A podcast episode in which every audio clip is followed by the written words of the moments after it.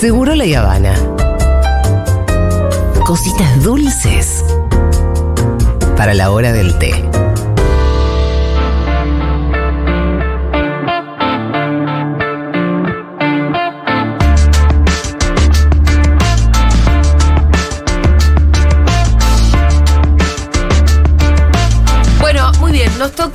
Este momento conversar con el Pitu Salvatierra. Así es. Vamos. Y vamos a um, ir a una columna que tiene que ver con la economía popular en general. Sí, nos, nos habían pedido que hablemos de cooperativismo el Sí. otro día, uno de, de- de un integrante de nuestra audiencia, pero no es difícil hablar de, de- de cooperativismo si no hablas del entorno de ese cooperativismo que es la economía popular en definitiva. Por lo cual nos parece atinado volver a echar. Ya hicimos una, col- una columna de economía popular, que si alguno dice, ya hiciste eso, Pito, no choríes. No, vamos a tratar de darle una vuelta de rosca distinta. No, pero vamos porque- enfocándonos en distintos Sí, en- aspectos, En ¿no? distintos aspectos de la economía No popular. podés explicar nunca la economía popular en una sola columna. No, no, aparte es mucho más complicado. Bueno, para mí, esto es un concepto muy personal. Creo que la economía popular no deja de ser una consecuencia del capitalismo, del neoliberalismo en la Argentina. En los años. En, la Argentina hubo 25 años consecutivos prácticamente, si, exceptuamos un poco el Alfonsín de ese proceso, por ahí es menos, pero desde el 76 al 2001 hubo un proceso de neoliberalismo que destruyó todas las redes. Bueno, Alfredo Sayán siempre habla de eso, ¿no? De cómo se destruyó el entramado industrial en la Argentina, cómo se fue deteriorando toda la situación a través de un modelo que excluía, que estaba pensado para minorías. Sí. No, y cuando vos ahí eh, hiciste el recorrido del movimiento villero, entre esos eh, digo, fue el año en el que fueron todos los años en los que más creció también más actividad, a partir de las necesidades. Exactamente. Y es un cuarto de siglo, es muchísimo. es muchísimo tiempo como para, eh, para que continuamente se destruyan determinadas variables que afectaban a los sectores populares, el empleo, ¿no? la exclusión, la pobreza, la indigencia, inclusive en números extravalarios. Eh, Ahí en ese, en ese marco lo que empieza a pasar es que mucha gente queda por fuera del sistema del empleo formal, cada vez más desempleado, y esa gente que fue engordando la fila de desempleados tenía distintas maneras de ir reaccionando ante esta situación. Algunos se involucraban en algunos conflictos que empezaban a nacer a mediados de los 90, que también vimos en la columna, que eran los piquetes que estaban basados justamente esto, en el reclamo de conservar las fuentes de trabajo o la creación de puestos de trabajo para los que estaban desocupados, cosa que el gobierno ya, el Estado en ese momento empieza a mostrar y el capitalismo empieza a mostrar que no tiene soluciones Un concretas para ¿no? eso. Empieza un límite, no, no hay manera. Y entonces ahí se empieza a salir la propuesta de los planes, que, que lo vimos en la columna anterior, que era el, argent- el trabajar, en pri- eh, la, la primera tanda de trabajar y la segunda y la tercera eh, tanda de ese mismo programa, pero que no era masivo y servía, lo usaba el Estado para resolver los conflictos continuos que se planteaban a través de los piquetes. A medida que va desarrollándose el neoliberalismo, siguen engordándose la fila de desempleados y la gente no se queda ahí quieta, como decía. Empieza a inventarse su propio trabajo, Claro. empieza a crear la economía popular como la conocemos hoy. Empieza a basarse en los conocimientos que tenía para generar un empleo. Aunque siempre existió el changarín de los años 30, existió Claro. el changarín, no era lo más normal. Lo normal y lo lógico era que el trabajador estuviera en relación de dependencia. Quiero hacer este asterisco. Sí. Porque por ahí tendríamos que tratar de esbozar algún tipo de definición sobre qué es la economía popular. Para entender que no es solamente la economía en negro, Exactamente. ¿no? Que es algo más profundo que eso, que, que tiene, que tiene una vida propia también. Por eso no es solo el changarín. Claro. No es solo el jardinero que sin hacerle factura le arregla el jardín a una señora. Hay cooperativas, ahí entramos Hay como en una cosa como más. más. comunitaria donde este mm, se termina insertando de alguna manera en la economía de un país Sí, también. donde hay mucha organización. Claro. Bueno, ah, podemos ver una definición técnica de la Dale. comunicación que a mí me pareció bastante adecuada. Ah, la, dale, la economía popular surge cuando los sectores excluidos del mercado laboral crean su propio trabajo. En algunos casos también crean su propio circuito de comercialización como ferias y ventas ambulantes. Eso. No se trata de casos aislados, sino de un fenómeno que está presente en todos los países del mundo y abarca una gran parte de la población.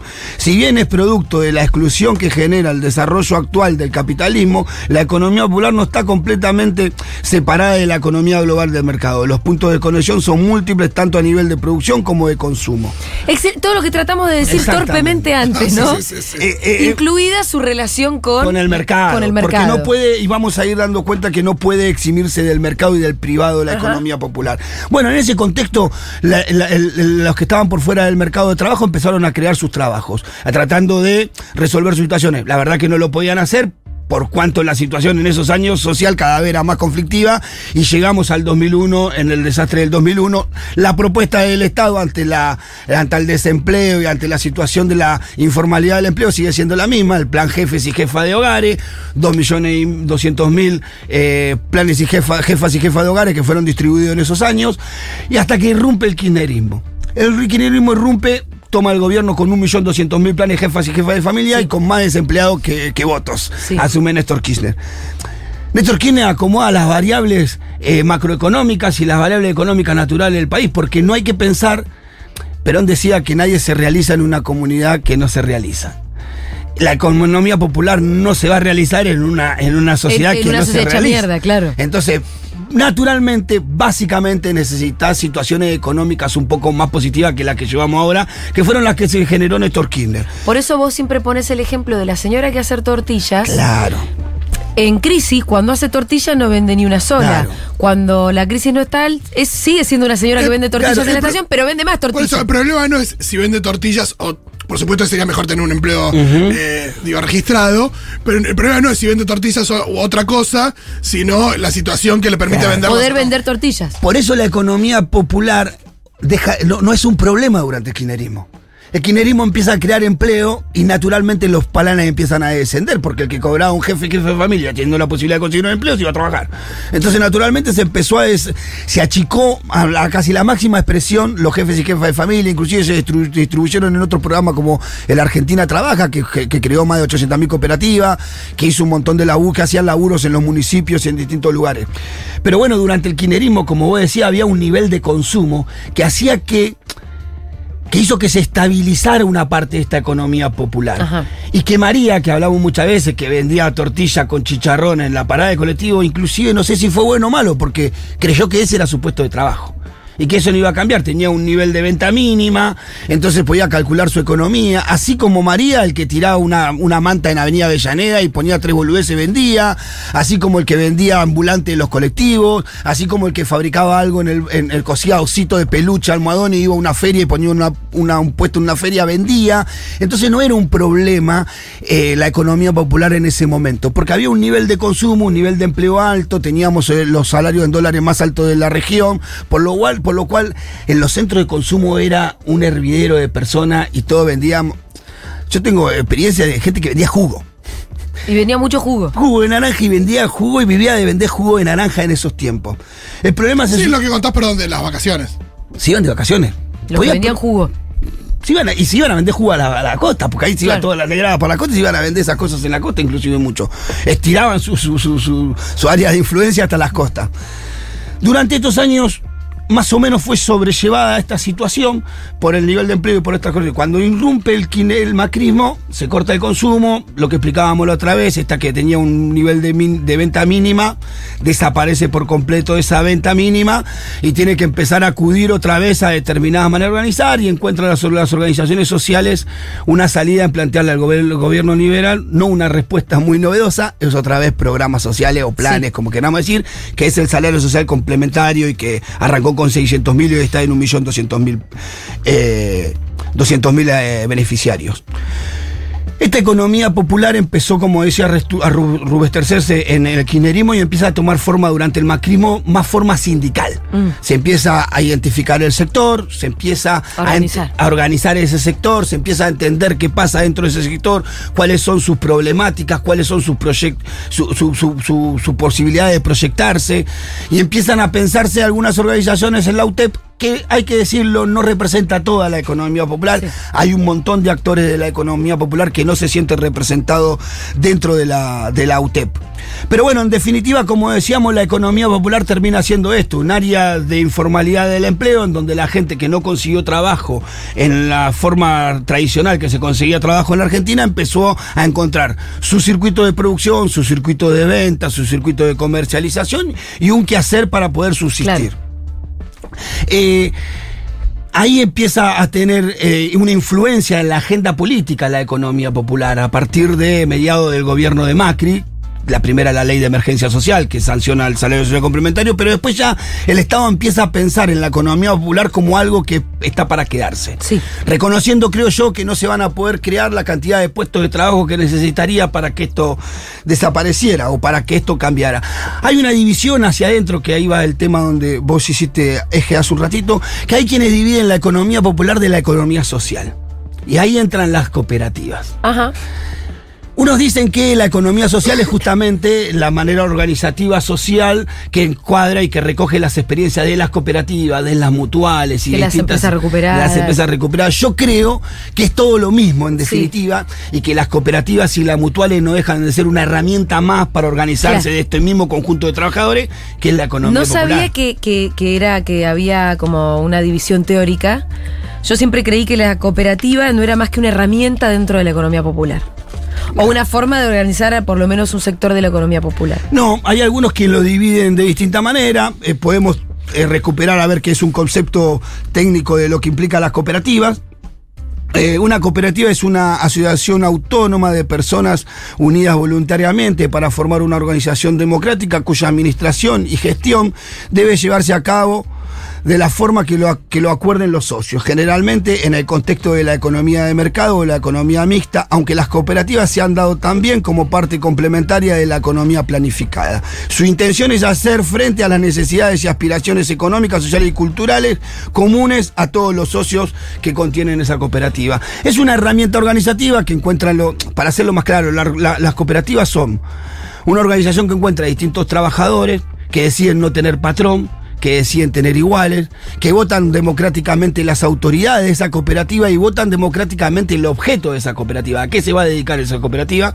Y lo que termina pasando es que todos juntos con- eh, realizan un trabajo con distintas responsabilidades y con distintos niveles de salario, no es que todos cobran lo mismo en la cooperativa, lo que sí se reparten por iguales son los excesivos. Las ganancias. Los excedentes, de, claro. Claro. Eh, Pitu, Salario por- distinto, ganancias iguales. Sí, porque no cobraría, no, eh, sería injusto que quien hace la contabilidad, y eh, porque hay cooperativas que tienen contadores en sus filas, no cobra lo mismo que cobra un operario, un operario que trabaja cuatro horas no cobra lo mismo que el que cobra ocho, cada uno tiene su salario. Por ahí el presidente también cobra un poco más. Eh, Por supuesto. Hablemos de, de otras virtudes de la cooperativa, porque por ahí ah, está bueno esto, ir a- también a la base y, y no asumir que, que todo el mundo que está escuchando sabe perfectamente cómo funciona o cuáles son los beneficios. Digo, pues hace un ratito hablábamos de personas que trabajan por su cuenta en la economía popular y bueno, acá hay gente organizándose, organizándose para tener más estabilidad de laburo, me imagino, para tener mejor poder de negociación frente a un tercero. Y que ¿Cuáles tiene- son las ventajas? Y que tienen que ver con la actividad que generan. En algunos casos la economía popular in- incluye o contiene a una doña de un barrio que hace, como decía, almohadones, de, de almohadones, los cose y los vende en una, en una feria. Sí, No necesita un marco organizativo mucho más amplio esa compañera. claro. Necesita que le ayudes quizás con algún... Que después vamos a ver algunas líneas de soluciones, pero no necesito un marco. Ahora, si vos eh, haces vivienda, sí necesitas un marco, o, o- o estás pensando en la construcción como un eje de desarrollo laboral, te es mucho más favorable organizarte en una cooperativa y discutir por obra o tratar de entrelazarte con empresas para hacer obra. Si estás en el mundo textil, la cooperativa puede ser una herramienta para mejorar tu condición de vida, para mejorar tu productividad, aunque sin embargo muchos eh, deciden hacerlo individualmente también. Y la gente se. En, la posibilidad de decir, bueno, ¿a qué, puedo hacer para, para, para, para trabajar?